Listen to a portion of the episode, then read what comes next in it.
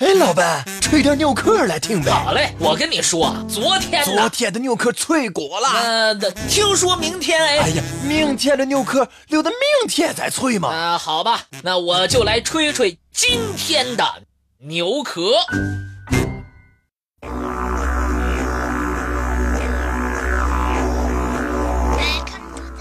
达芬奇既是艺术天才，也是科学巨匠。这样的奇才世间少有，研究他的著作无疑会给人类带来福祉，但这项工作却是难上加难，因为达芬奇的手稿都是用左手反写的，而且因为时间久远，大部分被损毁。达芬奇的秘密。已成为人们心中一个急需解开的谜团。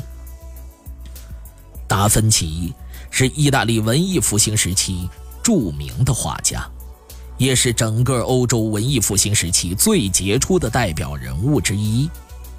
一提起达芬奇，你首先可能想到的是《蒙娜丽莎》和《最后的晚餐》，然而，他更是一位思想深邃。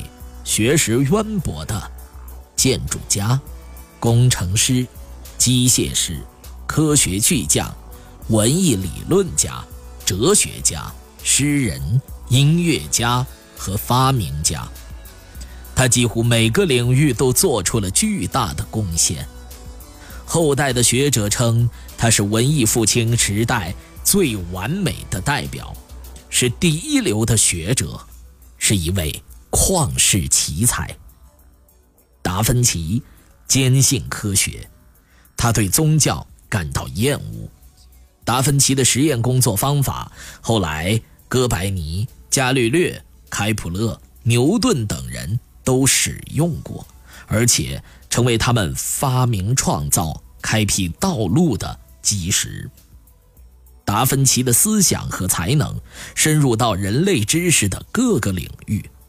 他是世界上少有的全面发展的学者，但是，达芬奇的大多数著作和手稿都没有发表，直到他逝世多年后才被世人所发现。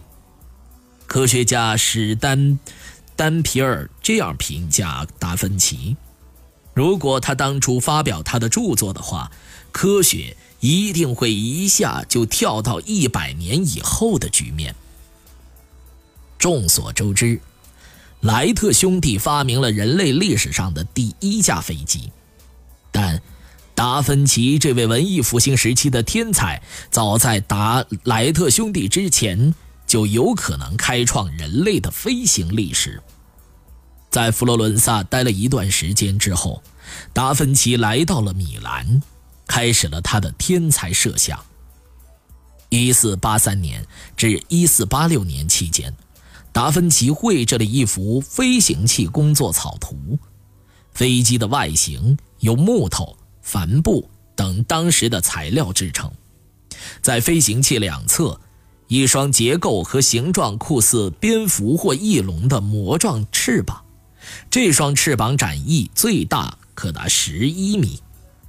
动力问题是如何解决的呢？当飞行员背负着这个巨大的飞行器，通过不停地踩动一个动力滑轮来驱动，而这个推动力又通过手摇曲轴得到放大，同时向提升装置提供动力，以使这个飞行器能够真正的飞起来。在达芬奇的设想当中，这是一种依靠飞行员自身提供动力来驱动的飞行器。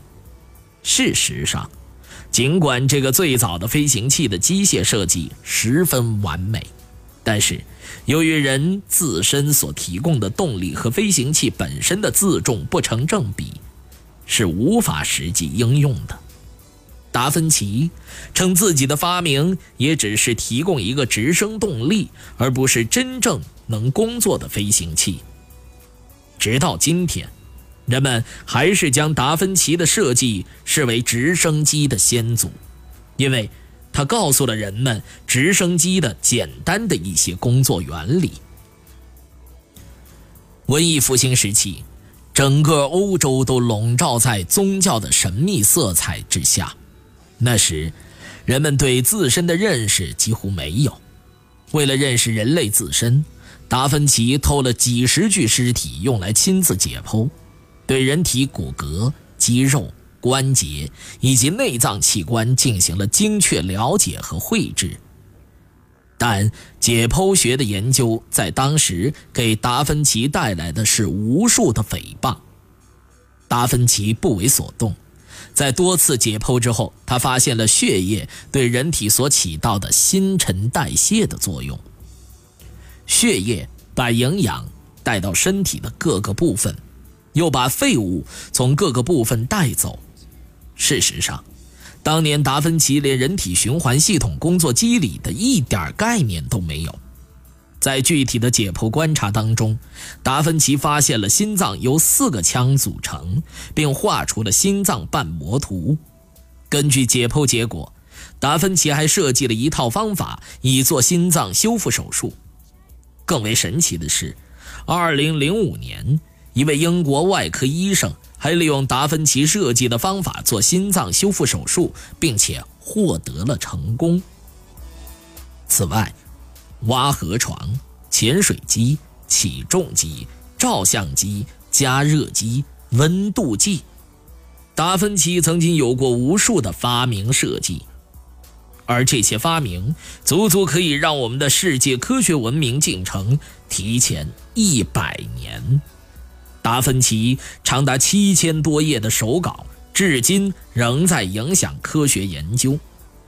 他就是一位现代世界的预言家，而他的手稿也被称为一部十五世纪科学技术的真正的百科全书。